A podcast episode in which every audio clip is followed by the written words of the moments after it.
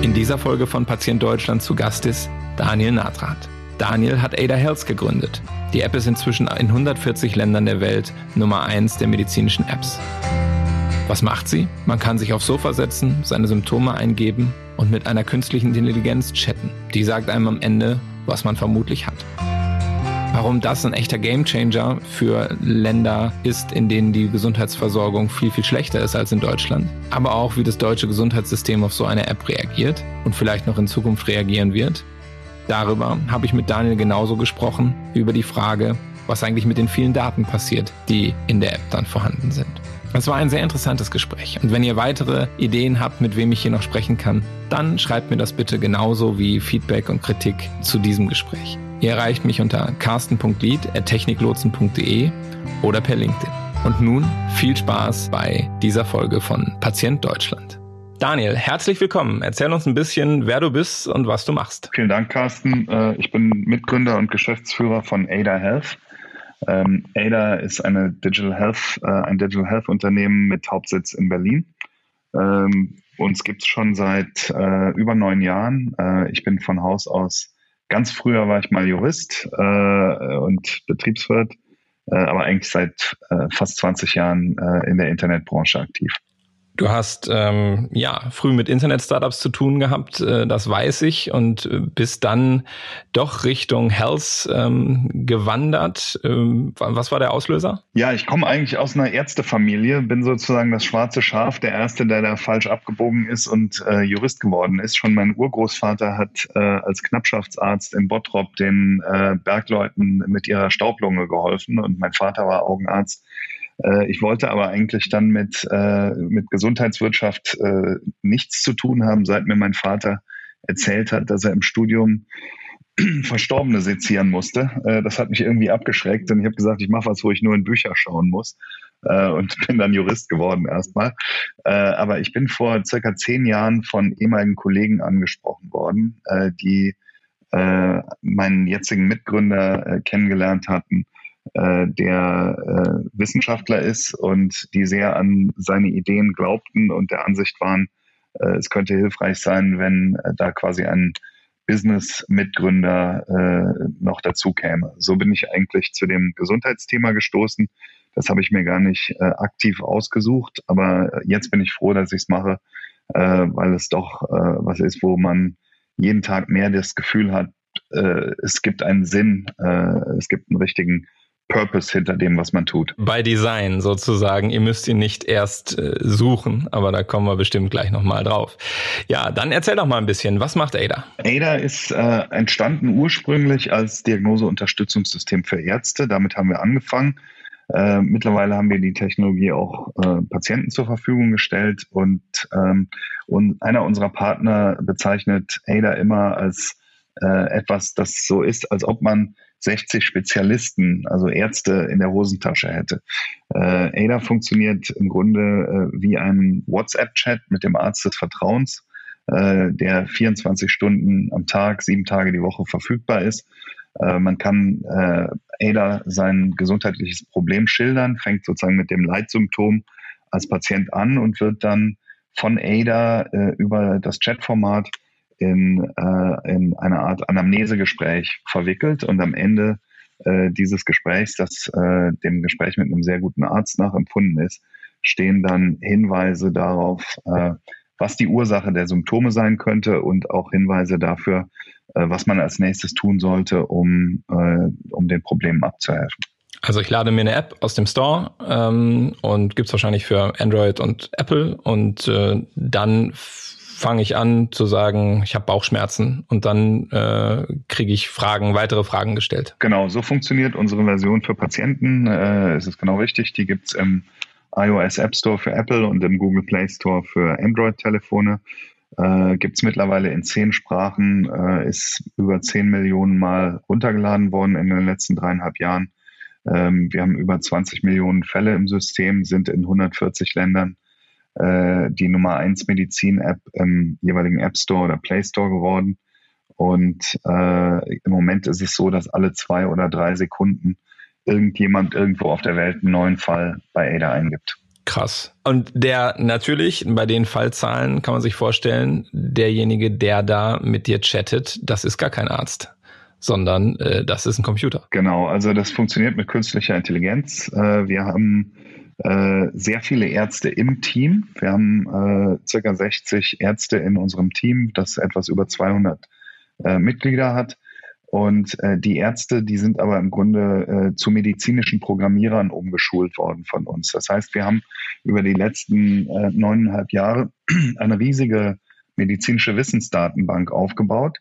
Und äh, die wird wiederum von äh, einer Reasoning Engine, wie wir das nennen, also das ist praktisch, das sind die Kernalgorithmen, das, was die künstliche Intelligenz ausmacht, äh, wird auf diese medizinische Wissensdatenbank zugegriffen. Und äh, da haben auch externe Experten mitgewirkt. Äh, also insofern äh, ist das schon sehr arztgetrieben, aber das Gespräch mit äh, Ada ist, äh, ist letztlich ein Gespräch mit einem, mit einem Bot.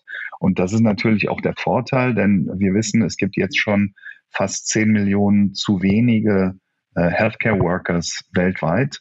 Und dadurch ist die Verteilung und auch der, der Zugang zu Ärzten äh, in der Welt sehr ungleich. Äh, das heißt, wir haben mit ADA tatsächlich die Möglichkeit, auch Menschen, die sich vielleicht gar nicht leisten könnten, jemals einen Arzt zu sehen oder die gar keinen Arzt in Reichweite haben, äh, eine äh, Beratungsqualität zu liefern über ein günstiges Smartphone, äh, die sie ansonsten nie erleben dürften. Und laut WHO sind das Milliarden Menschen, die keinen guten Zugang, Zugang zur Gesundheitsversorgung haben.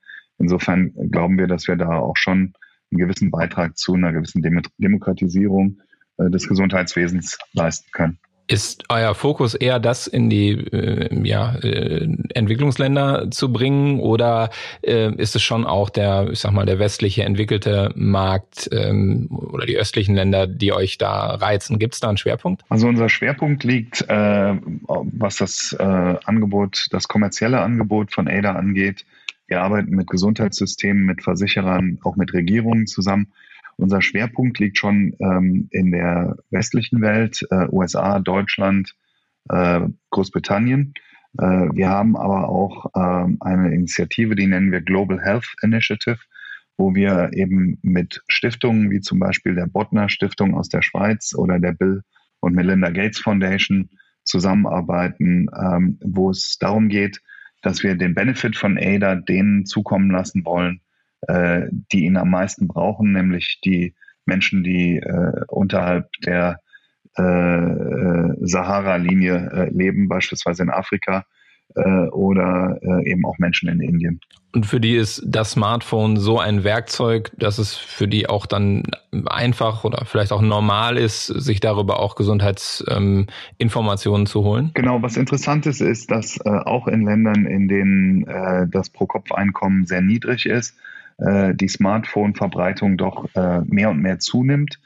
Ähm, und äh, die meisten Menschen haben zumindest irgendjemanden in Reichweite, dessen Smartphone sie da mal nutzen könnten. Wir haben in den ersten Jahren auch experimentiert, äh, beispielsweise mit einem SMS-Client, äh, um eben auch diese Menschen erreichen zu können, äh, haben aber dann äh, irgendwann gesagt, okay, äh, die Smartphone-Verbreitung steigt so an, dass der Entwicklungsaufwand dafür sich jetzt in, äh, in Relation nicht mehr lohnt. Entwicklungsaufwand, kannst du nochmal sagen, was ist eigentlich eure Schlüsseltechnologie? Du hast eben von Datenbanken gesprochen, du hast von AI gesprochen. Was würdest du sagen, ist so das, das Kernstück, ähm, was es äh, ja vielleicht noch nicht gab, bevor es euch gab? Was macht ihr besonders gut? Das ist ein Zusammenspiel mehrerer Technologien. Zum einen äh, ist es die Art, wie wir das medizinische Wissen aufbereiten, wie wir das medizinische Wissen speichern und aber auch uns die Möglichkeit geben, äh, das immer weiter zu verfeinern. Wir decken mittlerweile ähm, mehrere tausend Krankheiten, viele tausend Symptome ab mit sehr vielen Unterattributen ähm, und äh, decken, glaube ich, mittlerweile äh, fast 30.000 ICD-10-Codes ab. Äh, das äh, ging natürlich nicht über Nacht.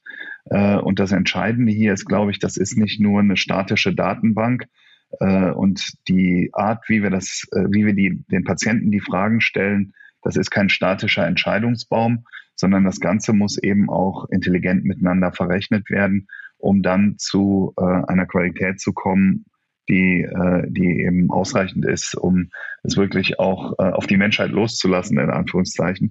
Deswegen haben wir da sehr, sehr lange dran gearbeitet, äh, an diesem Zusammenspiel zwischen unseren Kernalgorithmen und dieser medizinischen Wissensdatenbank. Ich glaube, das, was wir anders gemacht haben als manche andere, die versucht haben, das als reines Machine Learning Problem anzusehen, ist, dass wir uns eben die Mühe gemacht haben, äh, das sehr stark von Ärzten getrieben aus der medizinischen Sicht aufzubereiten. Bleiben wir ein bisschen bei, bei dem Thema. Ähm, letzten Endes ist das ja AI und also künstliche Intelligenz und, und Qualitätssicherung. Ich hatte ähm, Dr. Moritz Bremer von Vara Healthcare hier schon im Podcast. Ähm, die machen das ja für Brustkrebs-Früherkennung, also Radiologie, Fragen. Der hat mir gesagt, was die da für ein, für ein System fahren, um Qualität, also um zu verhindern, dass sozusagen die AI zu viel Eigenleben entwickelt und es auch als Medizinprodukt äh, später dann zuzulassen. Das heißt, bei euch ist das auch so, im Grunde genommen lebt ja die AI ähm, und äh, ihr müsst immer darauf achten, dass die auch ja, richtig funktioniert. Kann man das so sagen? Gucken da Ärzte nochmal drüber? Genau, das ist richtig. Also wir haben von Anfang an den Ansatz gewählt, dass wir äh, eine Art von künstlicher Intelligenz äh, nutzen und äh, auch verbreiten wollten, die erklärbar ist. Äh, und dass wir eben nicht eine Blackbox äh, den Leuten vorsetzen wollten, wo kein Mensch versteht, äh, was ist denn jetzt das Reasoning dahinter. Das war uns schon bei unserer Arztversion, die es auch nach wie vor gibt, äh, sehr wichtig. Wir haben die ersten Jahre sehr eng äh, zum Beispiel mit dem Deutschen Zentrum für Schwindelerkrankungen in München Großhadern zusammengearbeitet, auch mit dem Deutschen Hausärzteverband, mit dem äh, englischen Royal College of General Practitioners und äh, da war es immer sehr wichtig, gerade bei den Ärzten, dass man äh, eben auch nachvollziehen kann, warum kommt das System zu dieser Empfehlung. Und da haben wir immer äh, auch Visualisierungen gewählt, äh, die das nachvollziehbar machen äh, sollen. Das andere ist, äh, was du ansprichst, das ist das Qualitätsmanagement. Das ist natürlich extrem wichtig. Wir haben ein sehr starkes äh, Compliance-Team, äh, das da ständig dran arbeitet. Wir sind auch wir haben auch äh, ein Qualitätsmanagement-Audit bereits durch, erfolgreich durchlaufen äh, und auch ein Informationssicherheitsaudit.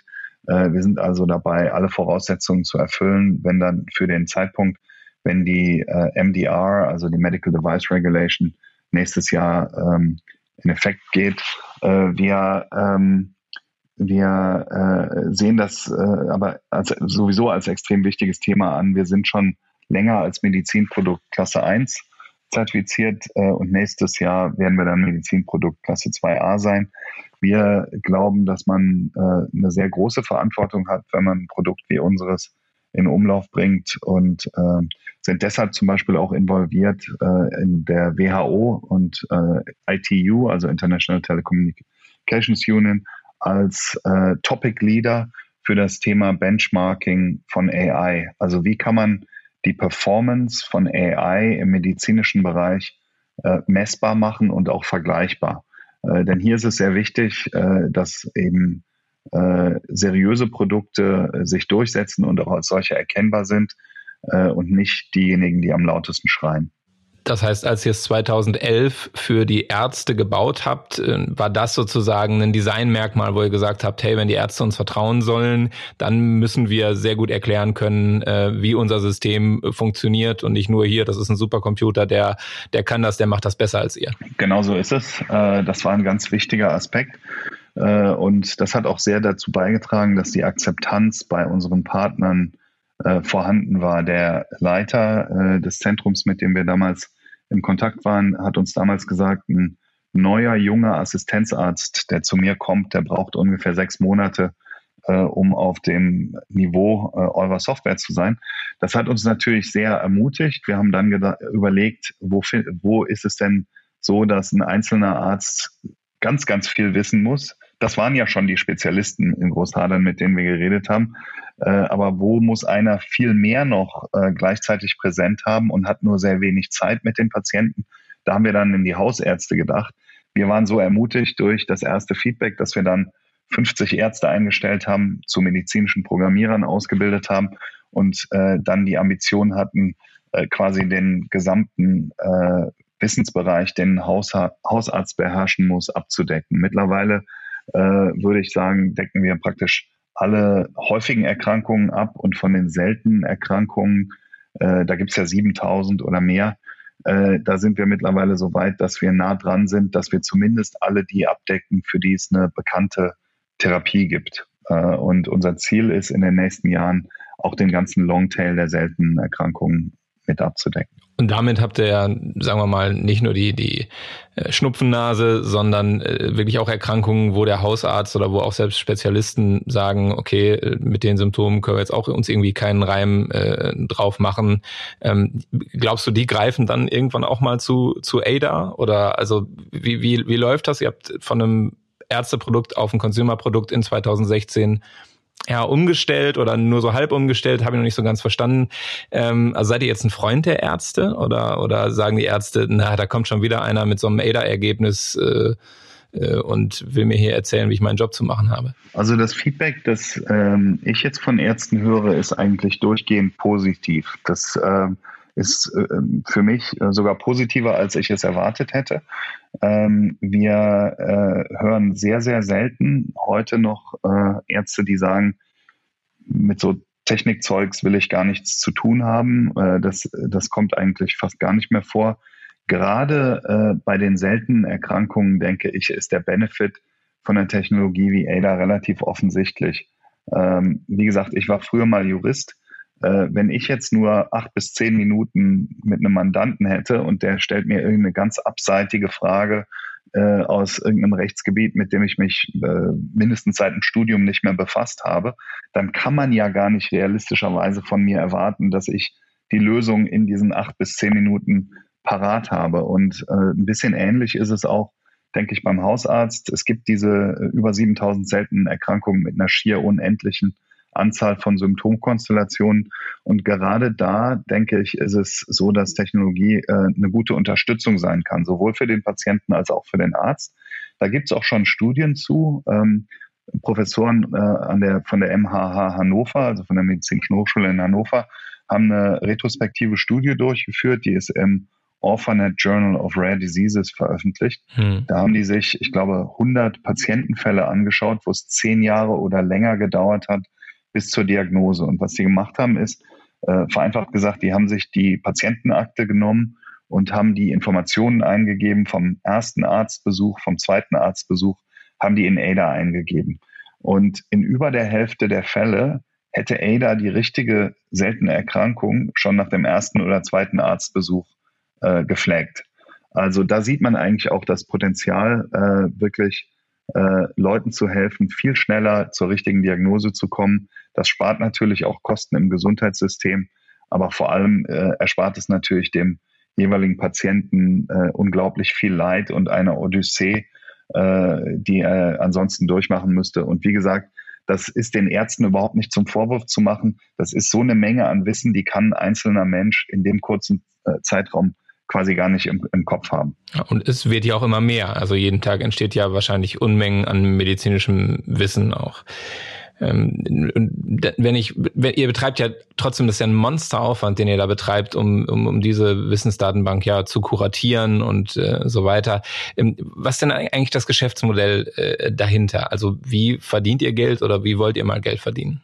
Wir arbeiten mit, äh, mit Krankenversicherern, mit äh, Gesundheitssystemen und äh, auch mit Unternehmen aus dem Life Sciences Bereich zusammen. Das ist im Moment unsere äh, Haupteinnahmequelle. Ich kann mal ein Beispiel geben. In den USA arbeiten wir mit einem Gesundheitssystem zusammen.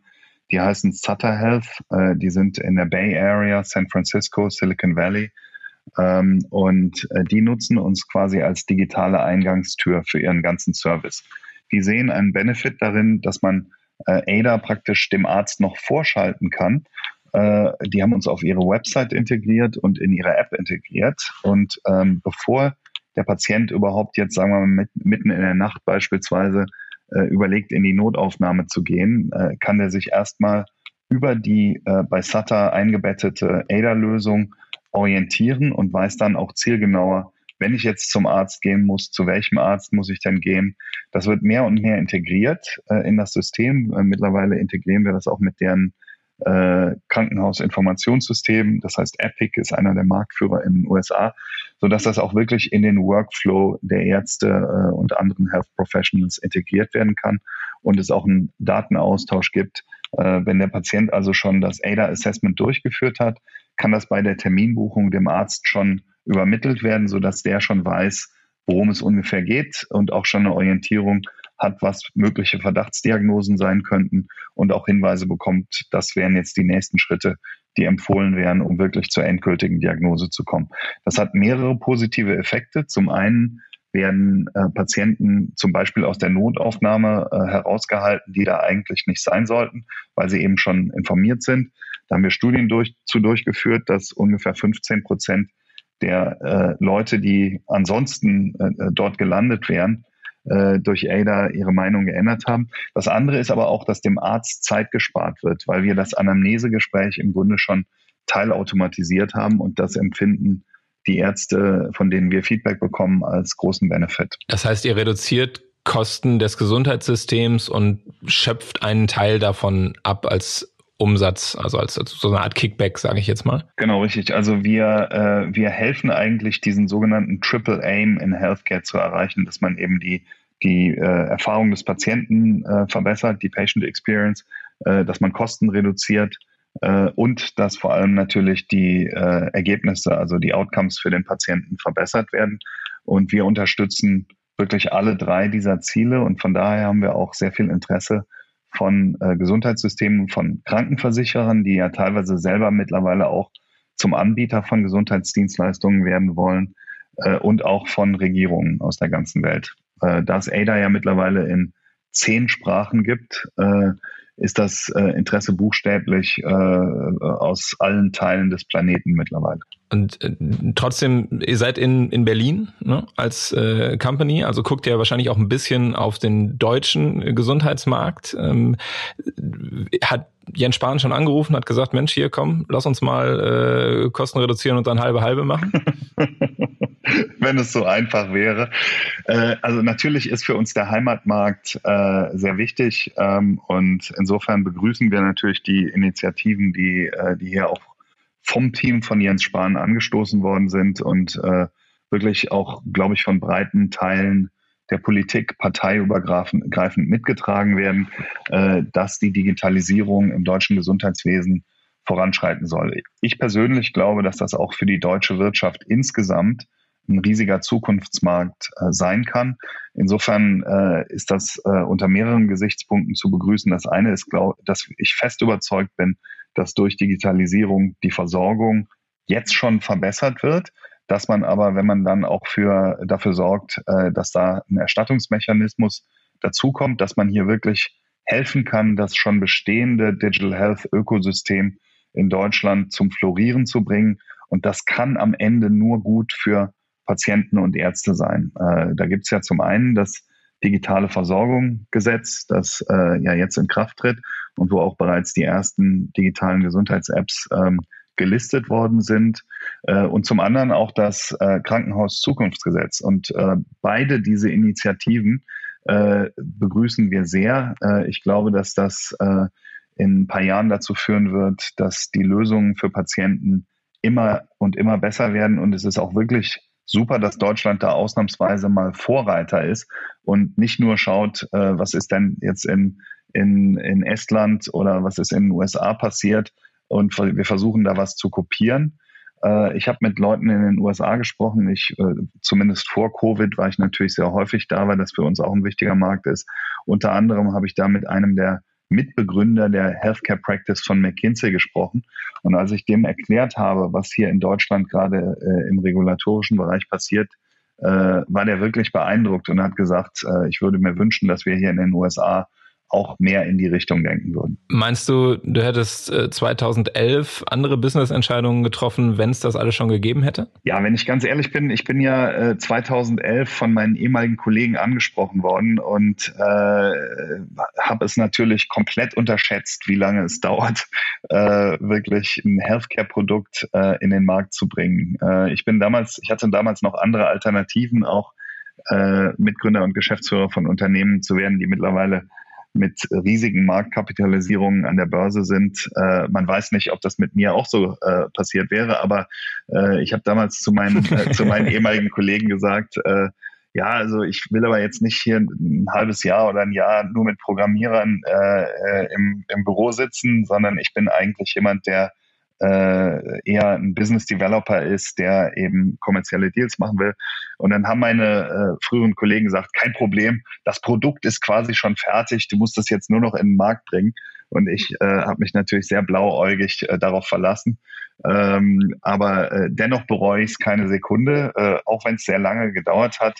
Wie gesagt, wenn wir äh, am, am Ende des Tages äh, die, die Reviews des Tages aus dem App Store in unseren Slack-Kanal gepusht bekommen und dann ist wieder jemand dabei, äh, der oder die sagt, das hat unserem Kind das Leben gerettet, ohne euch wären wir nicht äh, ins Krankenhaus gegangen äh, oder, oder jemand dabei, der sagt, ich habe zehn Jahre gebraucht und war bei über 30 Ärzten.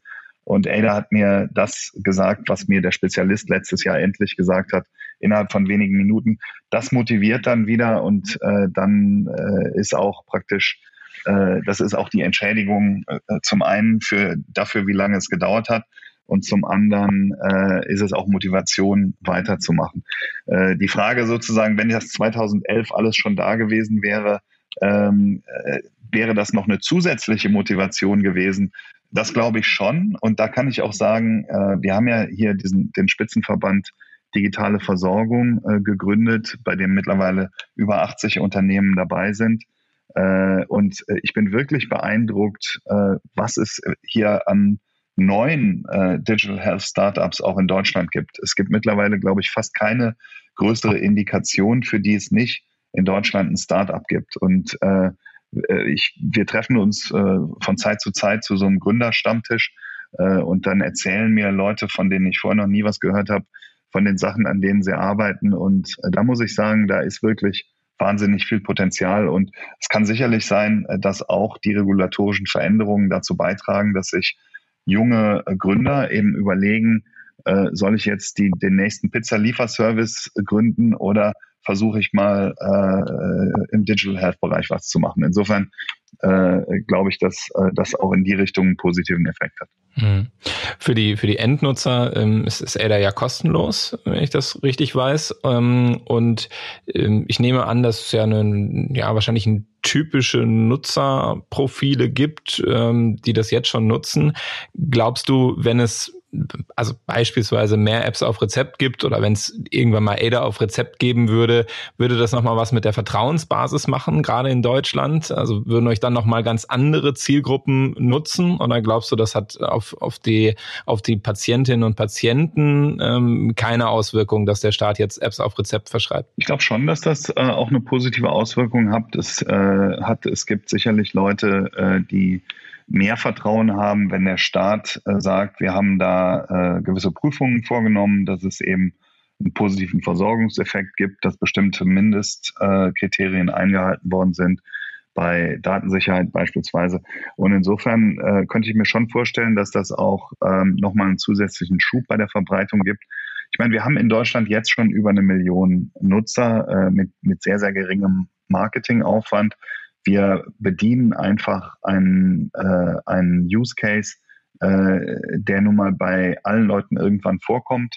Man hat irgendwann ein gesundheitliches Problem und möchte gerne wissen, woran liegt das denn jetzt? Die meisten Leute nutzen ja heute noch Google. Äh, acht von zehn Leuten nutzen Google, bevor sie zum Arzt gehen.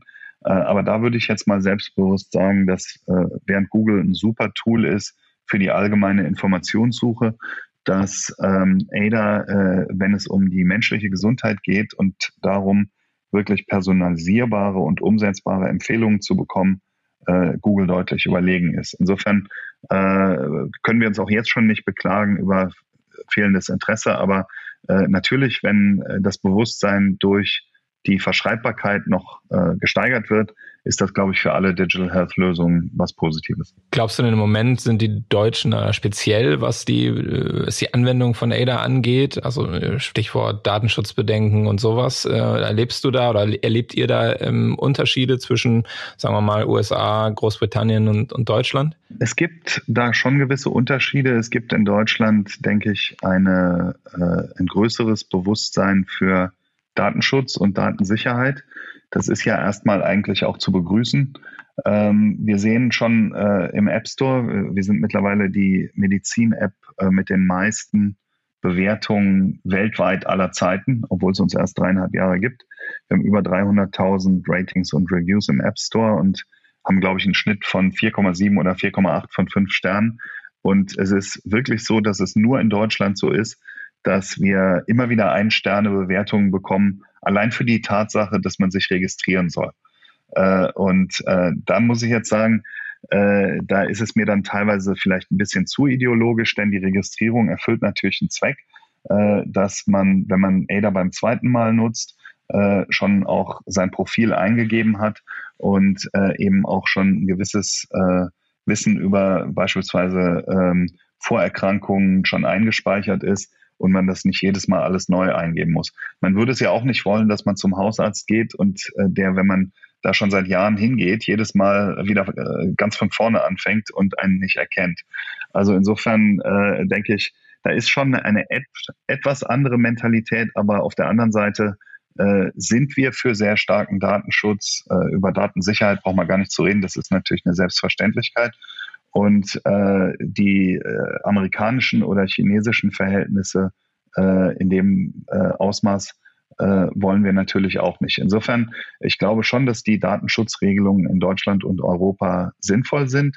Äh, man muss immer nur schauen, dass man die eben auch mit Augenmaß äh, auslegt und nicht durch Extremforderungen und übertriebene Ängste Innovation im Keim erstickt. Glaubst du, das ist äh, für Deutschland auch die größte Sorge, ADA zu nutzen, dass, dass ihr irgendwas mit den Daten macht, was man nicht, ähm, was man nicht weiß? Also wir haben ja eben über Geschäftsmodelle gesprochen, wo ihr von den Kostenersparnissen des Gesundheitssystems äh, Benefit habt, aber Datenhandel ist ja ein zentrales Geschäftsmodell im Internet. Ähm, wie, wie stehst du dazu? Das wäre völlig absurd. Also die Daten, die gehören dem Patienten äh, der Patient äh, ist der Einzige, der, der entscheidet, was damit passiert. Wir haben äh, eine mittlerweile mehrfach überarbeitete Datenschutzerklärung.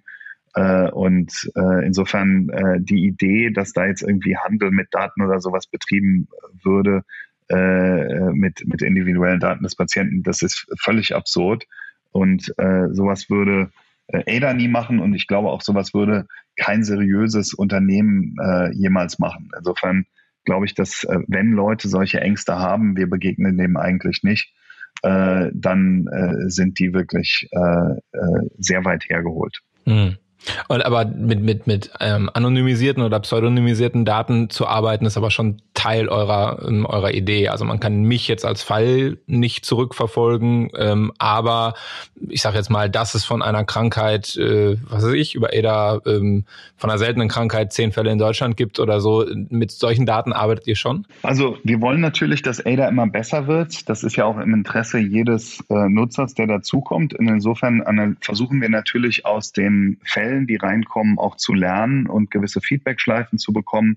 Beispielsweise äh, fragen wir Patienten, äh, glaube eine Woche nach dem Patienten einen Fall eingegeben haben, wart ihr mittlerweile, warst du mittlerweile beim Arzt? Wenn ja, was hat denn der Arzt für eine Diagnose gegeben? Oh ja. Das dient dann immer äh, dem äh, praktisch das, dem, das Ergebnis oder die Ergebnisse, die ADA vorgeschlagen hat, mit der Diagnose des Arztes dann zu vergleichen und durch statistische Auswertung dann eben zu sehen, wo müssen wir vielleicht äh, das, äh, wo müssen wir vielleicht ähm, unser unser Modell noch verfeinern, äh, auch Wahrscheinlichkeiten anpassen. Äh, da ist aber immer ein Experte im Loop. Das ist also kein unsupervised Machine Learning, sondern das ist supervised Machine Learning. Und äh, es ist natürlich sinnvoll, aus den Daten äh, äh Schlüsse zu ziehen, um das Produkt weiter zu verbessern. Äh, ein anderer äh, potenzieller Anwendungsfall ist, der auch interessant ist, ist natürlich aus den aggregierten Daten zu lernen und äh, möglicherweise auch in der Lage zu sein, äh, Trends früher aussprechen, äh, Warnungen bei be bestimmten Trends früher aussprechen zu können, weil wir natürlich sehr äh, genaue Daten haben. Also als ein Beispiel in den USA gab es eine Masernepidemie, ich glaube vor ein, zwei Jahren, und da haben uns unsere Partner dann gefragt, könnt ihr das eigentlich in euren Daten sehen? Dann haben wir mal geschaut und haben das dann abgeglichen mit dem Zeitpunkt, äh, als das Center for Disease Control and Prevention, also CDC, mit der ersten Warnung über die Masernepidemie rauskam. Und da konnte man bei uns schon Wochen bevor dort die erste Warnung kam, einen deutlich äh, spürbaren Anstieg der Masernfälle sehen. Äh, da ist sicherlich Potenzial, die Daten wirklich auch sinnvoll zu nutzen, um, um eben auch zu helfen. Und das ist ja das, was wir, was wir machen wollen. Und insofern äh, denke ich, äh, äh, wäre, es, äh, wäre es unsinnig zu sagen, man soll nicht aus den Daten lernen. Das ist ja ein großer äh, Teil dessen, äh, was eben äh, die Möglichkeiten des Internets äh, auch sind, dass man aus Daten lernen kann, um dann hinterher äh, einen besseren Service anzubieten. Wahrscheinlich äh, in Zeiten, wo Gesundheitsämter noch faxen, äh, habt ihr über Corona auch eine Menge äh, erfahren und gewusst, ähm, könnte ich mir vorstellen. Und seht jetzt, äh, wo die, wir sind jetzt ja gerade in der Phase, wo die Zahlen wieder steigen, seht auch eine Menge. Äh, guckt, guckt ihr da drauf irgendwie? Ja, wir analysieren schon. Wir haben, äh, also wir schauen zum Beispiel auf äh, die relative Verteilung, äh, auch, auch global gesehen, äh, wo wir ähm, eben mehr Fälle sehen. Wir haben Corona schon sehr früh im Jahr modelliert in, in ADA als Krankheit. Und äh, was an dem der Art, wie wir unser, äh, unser Produkt oder unsere Tools aufgebaut haben, natürlich interessant ist, ist, dass wir äh, immer nachschärfen können und äh, die Modellierung verbessern können, wenn neue Erkenntnisse auftauchen. Zum Beispiel war, äh, denke ich, ganz am Anfang gar nicht so klar, dass der Verlust des Geruchs- und Geschmackssinns so ein starker Indikator für das Vorliegen von, äh, von Corona äh, ist. Und äh, in dem Maße, in dem wir diese neuen Erkenntnisse gewinnen, können wir das Krankheitsmodell dann verfeinern. Äh, insofern äh, ist, das, ist das sicherlich ähm, auch ein, ein, wichtiges Thema für uns. Wir haben auch äh, zusätzlich ein separates Screening-Tool für Coronavirus gebaut, das äh, praktisch nicht nach allen anderen Ursachen guckt, sondern nur äh, helfen soll bei der Entscheidung, äh, ob man sich testen lassen sollte. Das ist dann so ein grün-gelb-rot-Ampelsystem. Äh, und dieses Tool haben wir auf unserer Website kostenlos zur Verfügung gestellt. Das haben sich mittlerweile äh, einige große Versicherer weltweit runtergeladen, auch einige große Arbeitgeber.